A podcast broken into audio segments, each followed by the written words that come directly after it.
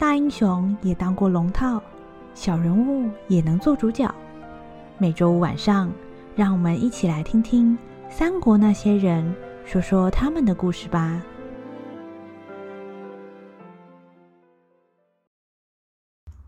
第十六集，那两个死对头。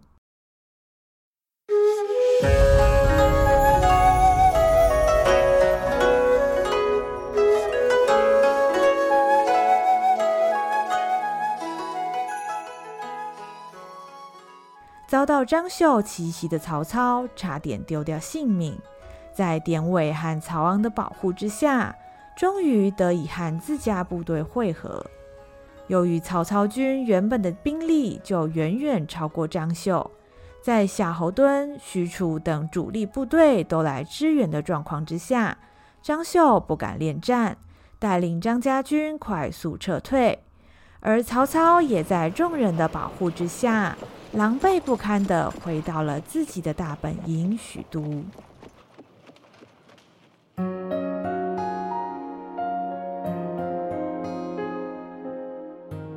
虽然惊险逃过死劫，然而此刻的曹营却弥漫着悲伤的气氛。宛城一战让曹操痛失亲人和爱将，祭奠的仪式办得隆重。众位文武百官都前来参与，甚至连汉献帝都来为此次牺牲的将士念上一炷香。人生无常，爱情不可过度悲伤。世道纷乱，朕还需要你保重身体，日后继续辅佐朕平定天下。谢，谢谢陛下。在献帝致哀之后。曹操领着部下恭送献帝离去，而其余众文武一个一个都来焚香祭拜。在所有的人当中，除了曹操以外，就属夏侯惇最为伤心难过。不只因为他是曹昂和曹安民的亲人，就连典韦当初也是由夏侯惇引荐来为曹操效命的。如今三人在宛城一战牺牲，夏侯惇的心里有说不出的愧疚和遗憾。子兄，安民，对不起。平时元让叔叔总是对你们很严厉，一有犯错的时候，元让叔叔骂的比你们爹爹还要凶，都是元让叔叔不好。你们都是好孩子。夏侯惇压抑着心中的悲痛，想起和曹昂还有曹安民相处的过去，手里的香越捏越紧。典韦，想当初我从陈留找到你的时候，你还是个通缉要犯，想不到后来你竟然变成我们曹军第一猛将。早知道，我就不带你上前线。你看，功劳都给你抢光光了。他妈的，你是个真男人！你等着，我们一定帮你报仇。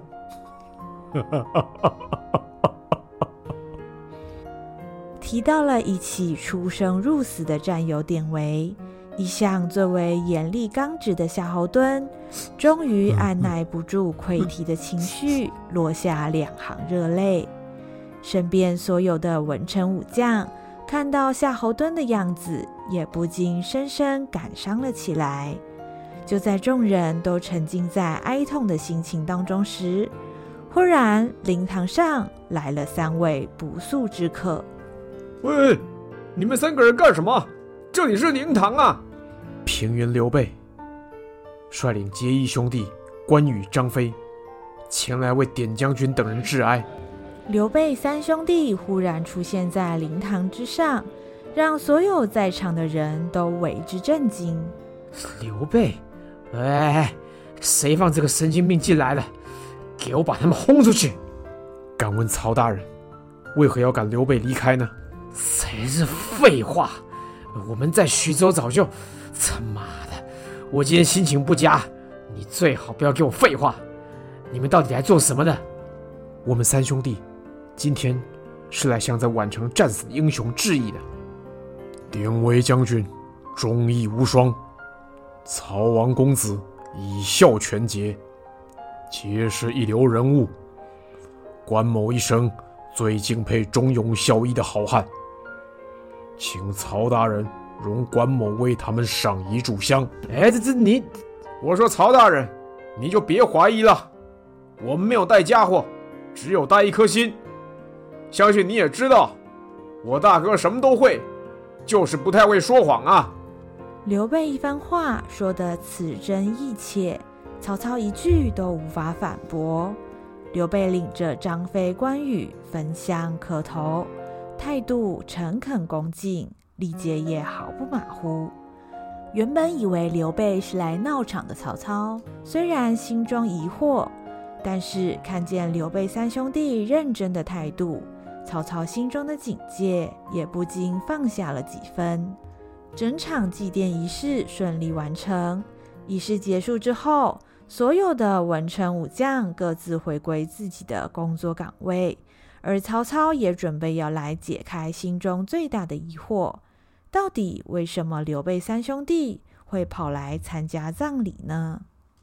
曹操喊荀彧前往议事厅，准备要接见刘备三兄弟。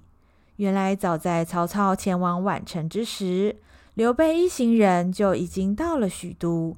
表达希望能够和曹操合作的意愿，因为当初曹操尚未回来，荀彧不能擅自做主，所以就先将三兄弟留在驿馆住下，等待曹操回归再做定夺。哎，我说荀彧呀，你明明就知道我跟刘备这个人一向谈不来，你干嘛还留他住下来？直接把他轰出去不就得了？等一下，如果他又胡说八道，我就直接杀了他，还落个耳根清净啊！主公，刘备此人非同一般，虽然他无权无兵，但是在百姓中的人望极高。主公近来号称广纳天下贤才，今天刘备来投靠主公，若将刘备直接拒于千里之外，恐怕会遭人非议，如此对主公没有好处。更别说杀他了。徐州屠城大失民心，宛城大义损兵折将。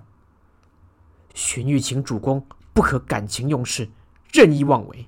唉，你让我接见他，也不见得就有好处啊。我每次一听他讲话就要头痛，这搞不好一谈话就吵起来，这最后我还不是要赶他走吗？而且啊，如果我收留他，以后我是不是要天天头痛？这不是吃饱了撑着吗？非也，主公不是一直想拿徐州吗？本来刘备和吕布在徐州连成一线，形势坚不可摧。但是今天刘备竟然离开小沛来投靠主公，而且只带了少数亲信，这代表徐州形势发生了极大变化。主公取徐州的机会已经来了。所以，主公今天必须接见刘备，这关乎我方阵营未来的规划，请主公一定要慎重。哎呀，好吧，好吧，知道了，见就见吧。既然他只带了这么丁点人来，哎，想来啊，玩不出什么花样了。来到议事厅上，只见刘备已经在那里等候多时。荀彧向曹操引荐了刘备，平原刘备。见过曹大人，哎，行了行了，又不是第一次见面。姓刘的，嗯、呃，不，玄德兄，今天是什么风把你吹到许都来啊？刘备和曹操两个人上次见面是在徐州城城外，那时一番争执之下，两个人不欢而散。今天在许都重会，气氛异常尴尬。曹操勉强挤出笑容来迎接，但是心里则不断在盘算刘备来的真正目的。刘备今天是来投靠曹大人，恳请曹大人收留，愿效犬马之劳。哎，啥啥啥？现在是我耳朵有问题，还是你脑袋坏掉？你要来投靠我？这要不是我亲耳听到，你打死我，我都不信啊！当初在徐州城，你不是一直挺讨厌我的吗？刘备不才，心中只有尊奉汉室、报效国家这个目的。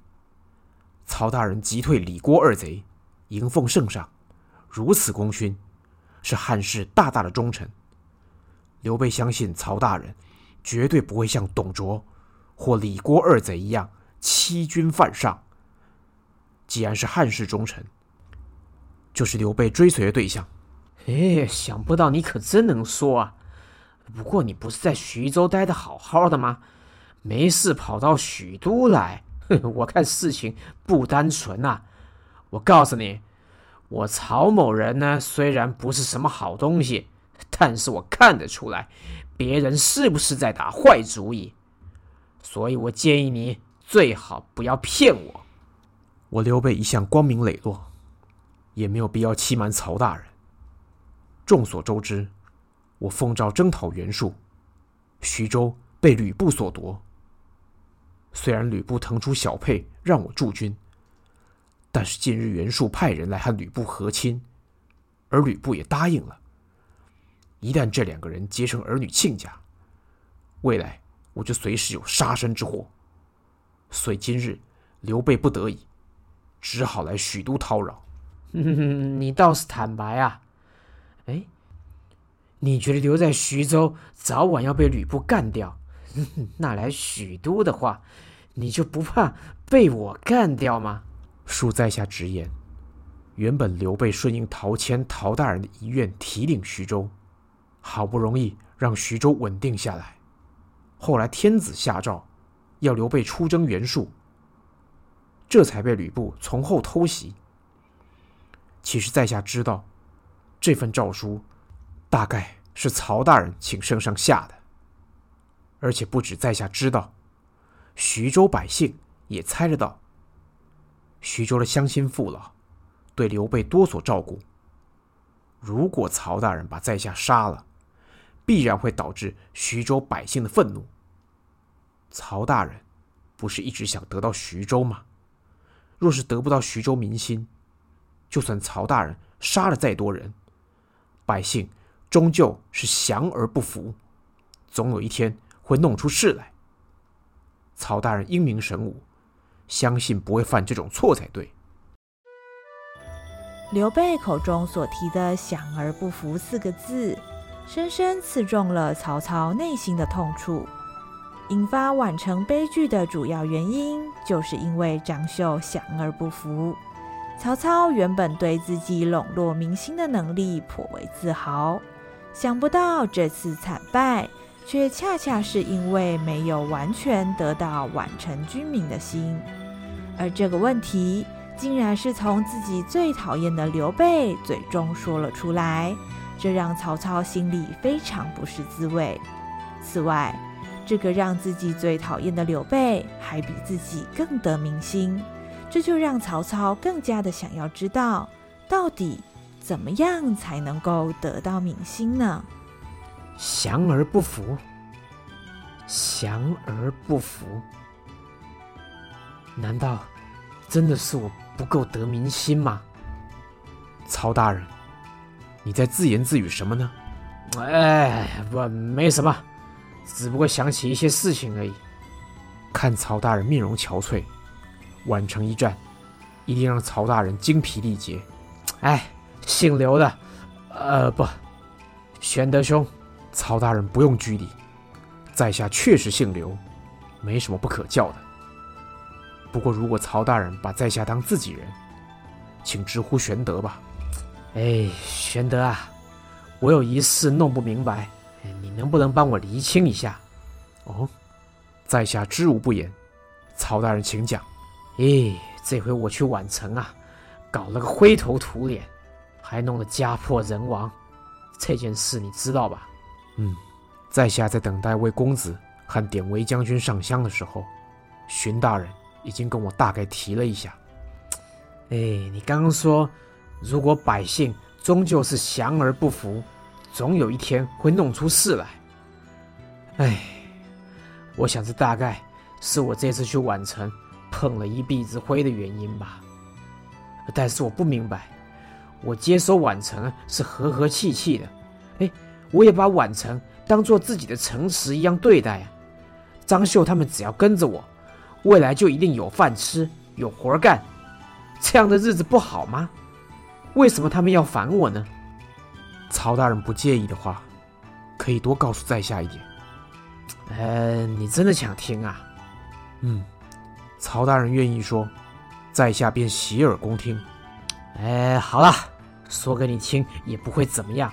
其实啊，一开始我去宛城的时候啊，我对他们是真的。宛城一战之后，曹操悲痛欲绝，但是除了情绪之外，曹操还有很多很多的话想要说，很多很多的问题想要问。然而自己的兄弟夏侯惇正在气头上，荀彧则是对自己要求非常严格，而最谈得来的郭嘉在宛城染上了风寒，现在还在卧床休养。至于许褚或是曹仁等武将，大概也不是倾听的好对象。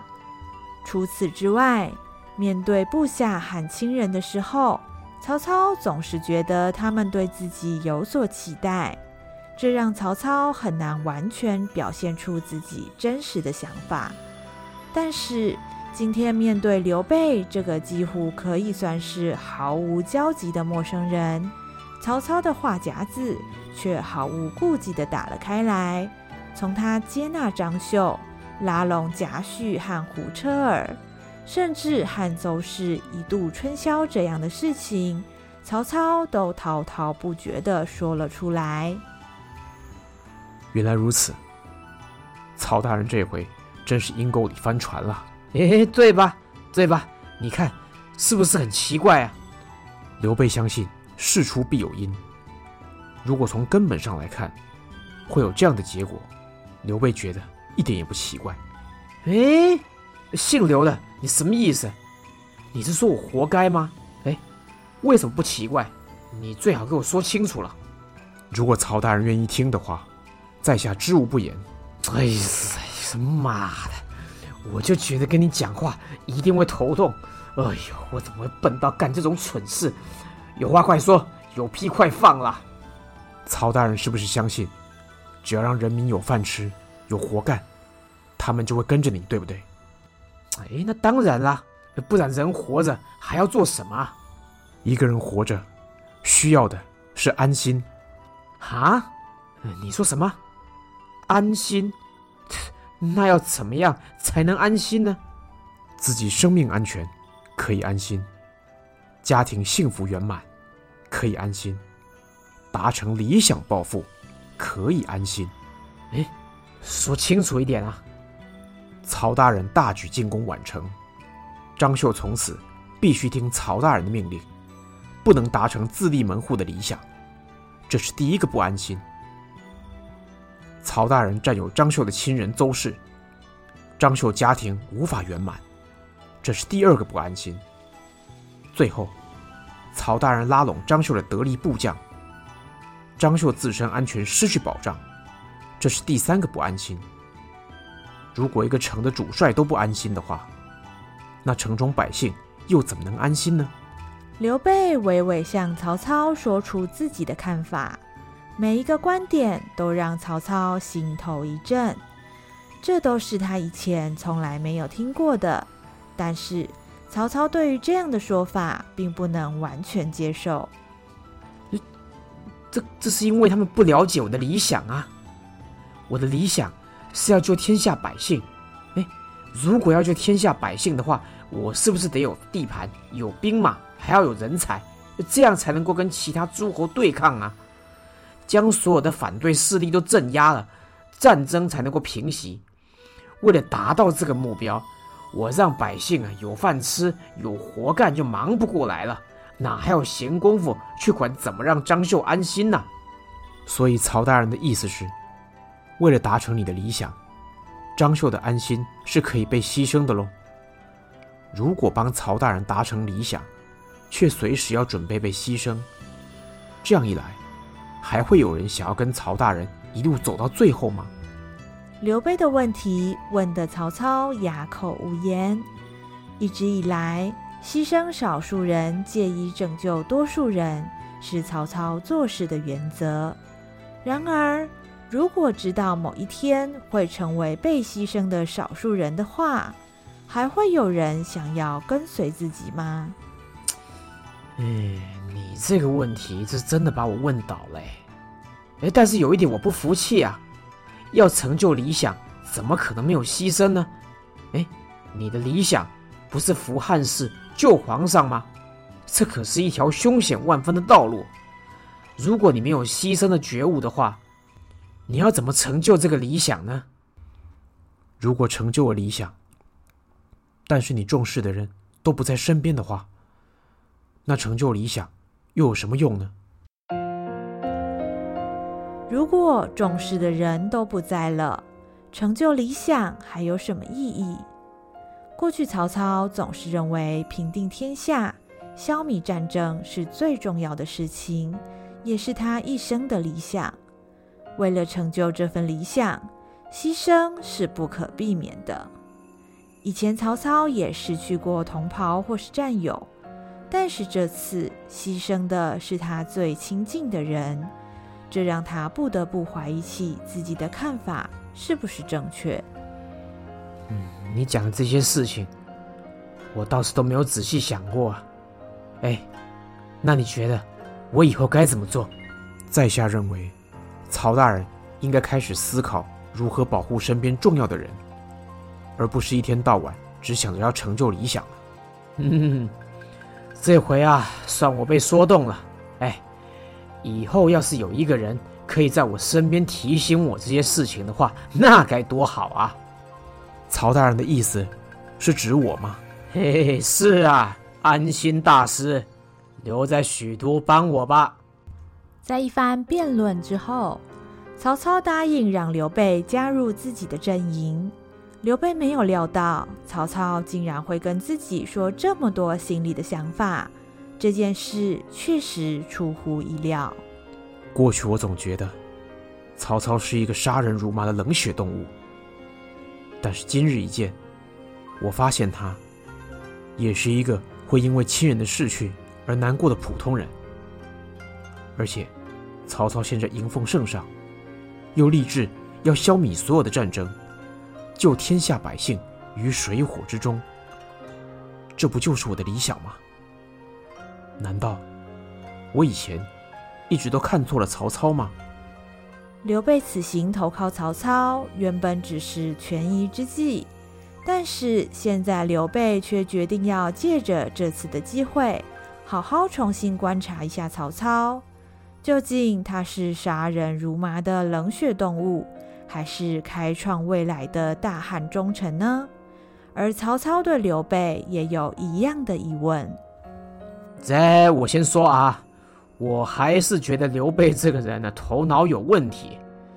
哎，可是好死不死，他讲的话总是句句打中我的要害呀。虽然我还是不知道，如果不愿意做任何牺牲，要怎么成就理想。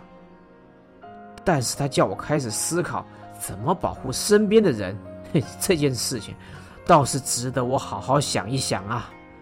哎呦，随便说几句话就能让我想这么久，刘玄德啊，刘玄德，难道这就是你的厉害吗？从那次会面开始，刘备三兄弟就算是正式加入了曹操的阵营。曹军上上下下都感到十分好奇，究竟为什么他们的主公会愿意接纳一个和自己如此不合的人？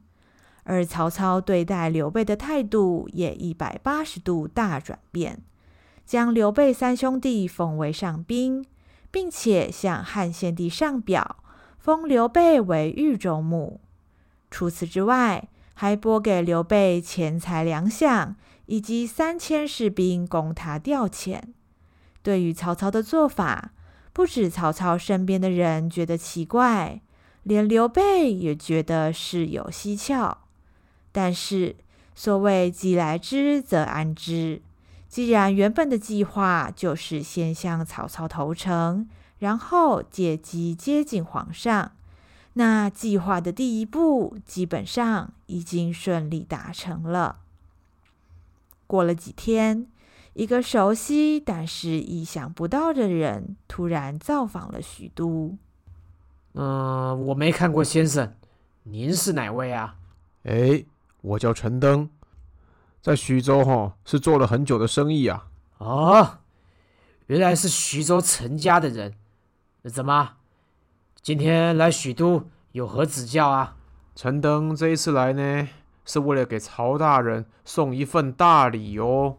陈登一边说着，一边拿起身边的一个木盒子，摆在了曹操的面前。哎呦，这么大一盒，你这是珍珠还是黄金啊？那。大人，请看。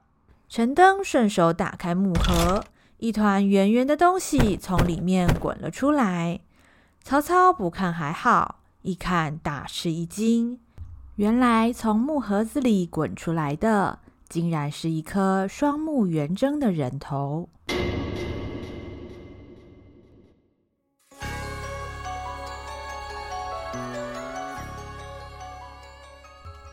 刘备听从陈登的建议，来到许都投靠曹操。在一番辩论之后，曹操接纳了刘备的投诚。两个原本水火不容的死对头，今天竟然走到了同一阵线。